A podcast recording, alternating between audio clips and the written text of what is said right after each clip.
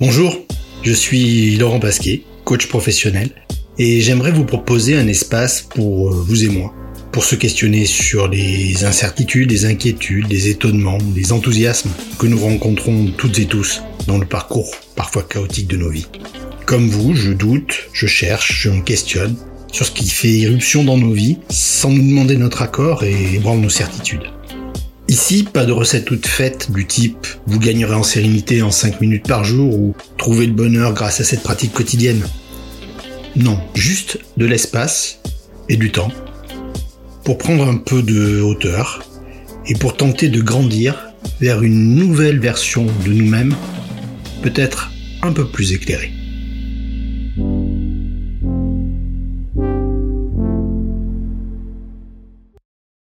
Alors aujourd'hui, ça va envoyer du lourd. Depuis quelque temps, j'ai envie de faire un sujet sur la quête de sens au travail. Très vite, je me suis rendu compte que pour parler de sens au travail, il fallait évoquer la notion de sens et de travail. Je me suis retrouvé avec des tonnes de pages, impossibles à commencer dans un format 15 minutes. Donc, deux options s'offraient à moi, soit laisser de côté tout un pan de la question, soit vous proposer un découpage en plusieurs séquences. Vous vous en doutez, c'est cette deuxième option que j'ai choisie. Je vais donc travailler ce sujet en trois volets. Y a-t-il un sens à nos vies? Qu'est-ce que le travail? Et enfin, comment répondre à la quête de sens au travail? Ça fait un peu genre teasing pour trilogie, mais bon, il euh, n'y a pas de mal à se faire un peu de com. Donc voici le premier volet sur la notion de sens de la vie. Alors, un des avantages ou des désavantages de la langue française, c'est le nombre de sens que l'on peut donner au même mot. Sens n'y échappe pas, comme je viens de vous le montrer à l'instant dès ma première phrase on peut globalement retenir trois acceptions, trois orientations possibles au mot sens. Sens indiquant une sensation, une direction ou une signification. Quand on pense quête de sens, on s'intéresse rarement à la sensation, évidemment. Alors évidemment ou pas, c'est peut-être déjà une erreur. Souvent le corps nous parle, nous alerte, mais nous refusons de l'écouter. En coaching, nous travaillons beaucoup avec ce que l'on appelle les VACOG, qui font référence aux cinq sens. Euh, visuel, auditif, kinesthésique, olfactif, gustatif pour sortir un petit peu de la tête et rentrer plus en contact avec le réel. Trouver un mauvais goût à quelque chose doit poser question. Alors, mauvais goût au sens large, ça me heurte visuellement, ça me fait mal physiquement, ce que j'entends me choque, etc. Mais effectivement, ce n'est pas ce qui vient en premier. Le sens de sens dans le sens de la vie, j'adore le français, auquel on pense en priorité, c'est celui de la signification. Est-ce que la vie va me dire quelque chose et quoi?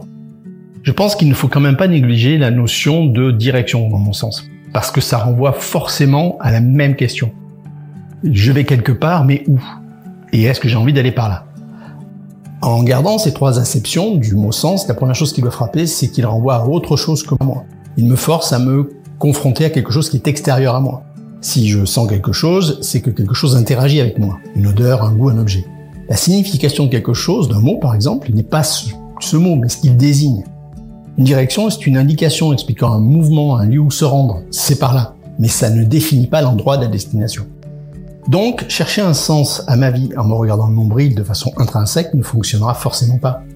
Le sens est toujours ailleurs, extrinsèque. En conséquence, on se trompe si on pense trouver un sens à sa vie dans la satisfaction d'un besoin matériel. En clair, métaphysique, on va à la plage. Je vous laisse deux secondes pour la digérer, celle-là. Prenons l'exemple d'un jeune loup de Wall Street un jeune loup qui veut devenir calife à la place du calife et qui désigne en ça le sens de sa vie. Au bout de quelques années, il réussit, il devient directeur d'une grande agence de courtage, et enfin il peut se dire j'ai réalisé le sens de ma vie. Bien sûr que non, crétin, comme dirait André Comte-Sponville, parce que ce sens de ta vie avait un sens tant que tu n'étais pas encore en poste. Mais une fois que c'est fait, le sens de ta vie doit forcément être autre chose. Là où tu dois aller maintenant. Sinon ta vie n'a plus de sens et les galères vont vraiment commencer. Mauvaise appréhension, confusion entre le sens de la vie et objectif de vie, résultat inéluctable une insatisfaction et une incompréhension de ce qui nous traverse au moment où ça se produit. Il est impossible de faire un arrêt sur image de la vie en disant c'est bon, on arrête tout, j'y suis. D'où les nombreuses crises existentielles des quinquagénaires qui pensent avoir réussi dans la vie et prennent conscience de la vacuité de leurs actions pour y arriver. Sacrifice de son temps, de sa vie de famille, de sa santé, de sa relation aux autres et au monde on comprend mieux le succès de ces séminaires de reconnexion à la vie et à la nature. Réponse rapide aux questions d'un homme pressé qui continue à ne pas se poser les bonnes questions. Le sens de la vie du jeune loup, devenu fatigué, n'était pas d'être directeur. Il aurait dû chercher la valeur moteur de sa vie. Peut-être la valeur réussite, la valeur reconnaissance, puissance. mais en aucun cas un poste un emploi précis. C'est pour ça qu'il est si difficile de déterminer un sens à sa vie, sans prendre conscience de ses valeurs profondes. Parce qu'il ne s'agit pas d'agir pour obtenir quelque chose, ça c'est un objectif, ce n'est pas un sens. Le sens de la vie ne peut pas désigner un élément concret du monde tangible, mais au-delà de la physique, en clair, métaphysique. Alors je sens bien que vous pensez à plein d'exemples qui vont à l'encontre de mon propos. Moi me vient en tête justement l'exemple du médecin. Bah oui, une jeune femme ou un jeune homme qui se lance dans des études de médecine peut légitimement se dire c'est le sens de ma vie. Bien sûr. Et si ça lui convient, c'est parfait. Mais au bout de 20 ans de travail dans un système de santé publique à bout de souffle, je ne vise aucun pays. Et qui le force à composer avec le manque de moyens, la lourdeur de l'administration, les horaires qui foutent en l'air sa vie personnelle, je peux vous assurer que le sens de ma vie de devenir médecin est parti dans l'eau des toilettes depuis longtemps. Et que s'il n'y a pas autre chose derrière, ça va vite devenir compliqué.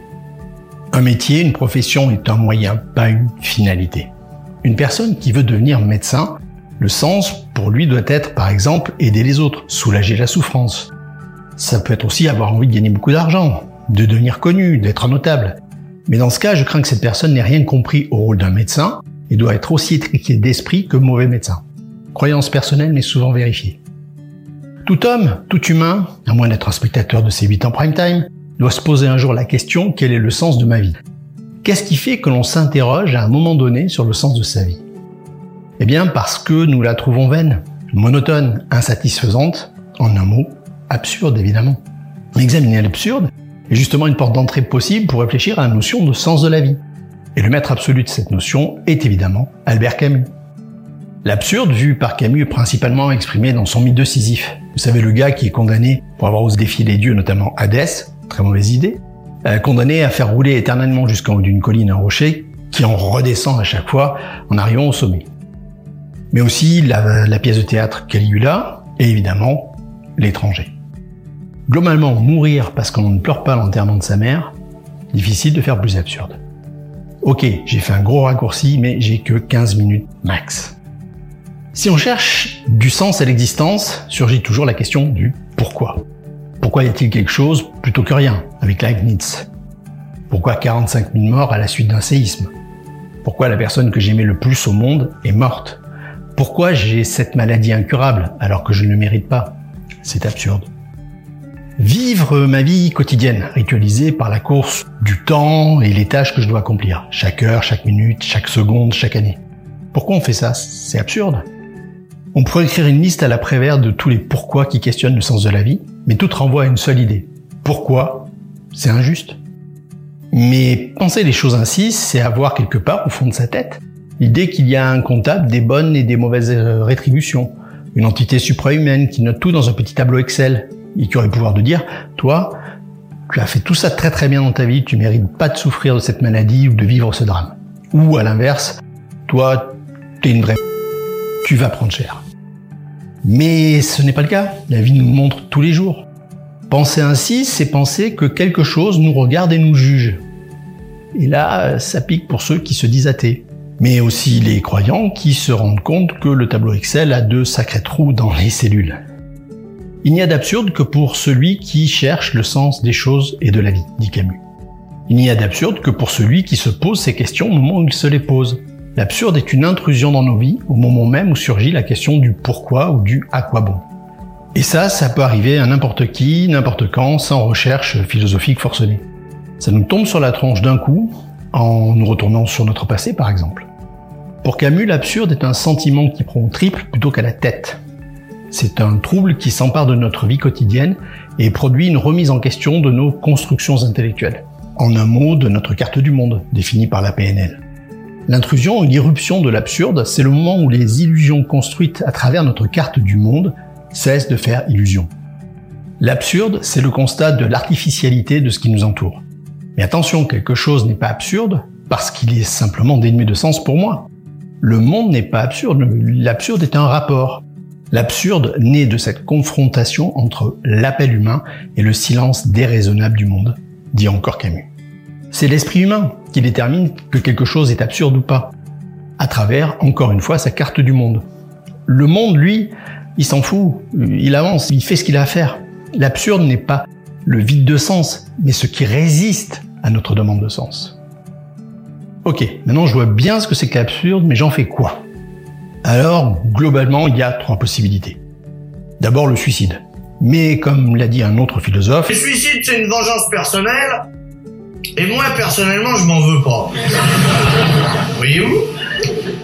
Et puis si j'ai l'occasion, j'aimerais mieux mourir de mon vivant. Seconde possibilité, c'est nier en bloc le problème. Mettre un mouchoir par-dessus et utiliser des nids. Bah, c'est comme ça. C'est la solution la plus commune. Ça ne règle rien, mais ça permet d'éviter de se poser des questions et de s'asseoir dans son canapé face à Hanouna. Non, non, j'ai rien contre cet homme. S'il existe, c'est parce que les gens en demandent. Et puis bon, si je pouvais éviter un procès. Troisième attitude possible, c'est combler l'absence de sens par le saut dans la croyance. Si je ne comprends pas le monde, je n'ai plus qu'à espérer un sens supérieur à la compréhension humaine. Que rien n'arrive par hasard, que toutes les réponses elles viendront après ma mort. Vous savez tout ce que je pense de l'homme qui est dans l'espoir plutôt que dans l'action. Ces trois possibilités sont des tentations faciles auxquelles il va falloir essayer de résister pour aller chercher la quatrième possibilité, la proposition de Camus, l'homme absurde. Celui qui, après avoir fait le constat de l'absurde, décide de lui faire face debout et de ne plus le fuir. Je cite Camus dans le mythe de Sisyphe. Et en poussant jusqu'à son terme cette logique absurde, je dois reconnaître que cette lutte suppose l'absence totale d'espoir, qui n'a rien à voir avec le désespoir. Le refus continuel qu'on ne doit pas confondre avec le renoncement et l'insatisfaction consciente qu'on ne saurait assimiler à l'inquiétude juvénile. Assumer l'absurdité de ma vie, c'est refuser l'espoir, c'est le refus de la croyance et l'acceptation d'une insatisfaction consciente. Le simple fait d'en prendre conscience et de plus le nier, c'est déjà une victoire. Ne pas voir d'espoir, ce n'est pas le désespoir, ça c'est avoir perdu l'espoir. Et alors avec tout ça, comment je vis, comment j'avance? Eh bien voyons donc ce qu'on dit encore une fois Camus. Toujours dans le mythe de Sisyphe. Vivre, c'est faire vivre l'absurde. Le faire vivre, c'est avant tout le regarder, au contraire d'Eurydice. L'absurde ne meurt que quand on s'en détourne, une des seules positions philosophiques cohérentes c'est la révolte. Alors, pour info, Eurydice, c'est la meuf d'Orphée qu'il perd en se retournant pour voir si elle le suit toujours en sortant des enfers. La révolte, c'est le premier axe, le premier pas pour vivre avec l'absurde. Le second sera la liberté. C'est ce que Camus placera au cœur de l'homme révolté. La révolte n'est pas un acte fulgurant, violent, c'est d'abord une acceptation puissante mais statique du poids d'une existence qui n'a pas de sens. Il n'y a rien de tragique ici. Au contraire, c'est résister dans cette acceptation à la solution du suicide, du déni ou de la croyance. Et c'est ça qui va nous permettre de basculer du côté du positif. Faire face à une force contraire, comme rester debout dans le torrent d'une rivière. Celui qui a compris l'absurde et l'accepte en tant que tel, comprend en même temps qu'il ne faisait que vivre en suivant des règles, les convenances et des injonctions, les c'est comme ça qu'il faut faire. Celui qui se sent libre sans comprendre l'absurde voit sa liberté comme des petits coups de canif qu'il donne aux règles imposées. Ça c'est facile. Celui qui a compris l'absurde ne peut plus croire que tel détour, tel raccourci, telle ruse est la liberté. Comme plus rien n'a de sens, pourquoi faire ça plutôt que ça? La liberté, ce n'est pas le libre arbitre qui nous conduit à choisir entre des buts différents mais finalement identiques. La liberté de Camus, celle qui peut donner un sens à la vie, ce n'est pas une liberté de choix, mais une liberté créatrice. Le libre arbitre, c'est jugé, évalué, hiérarchisé. La liberté de Camus, c'est la liberté du condamné à mort. Celui qui n'a plus rien à perdre, qui n'a qu'une certitude, il va mourir. En clair, je ne me libère pas en choisissant des voies possibles déjà existantes, j'invente ma vie. Je vais vers une vraie création de vie, pas une liberté de choix. Et ça, c'est vertigineux. Voyons ce qu'en dit Camus euh, une nouvelle fois dans le mythe de Sisyphe. Je tire ainsi de l'absurde trois conséquences qui sont ma révolte, ma liberté et ma passion. Par le seul jeu de la conscience, je transforme en règle de vie ce qui était invitation à la mort et je refuse le suicide. Pas de plan B, comme le condamné à mort. La révolte dit non au sens que l'on veut donner à la vie. La liberté et la passion disent un grand oui à la vie. Le sens de la vie se trouve une nouvelle fois au cœur du risque. La réponse n'est pas à chercher de façon intrinsèque, comme je le disais au début, Simplement en espérant un avenir meilleur. L'espoir nous condamne. La réponse est extrinsèque, en constatant que ma vie n'aura de sens qu'en allant hors des valeurs imposées, des règles et des dogmes, en inventant ce que je suis debout, face aux attentes des autres et à l'absurde de tout ce qui nous entoure. Comme d'habitude, je vous laisse là-dessus. Je vous dis à bientôt pour évoquer qu'est-ce que la notion de travail.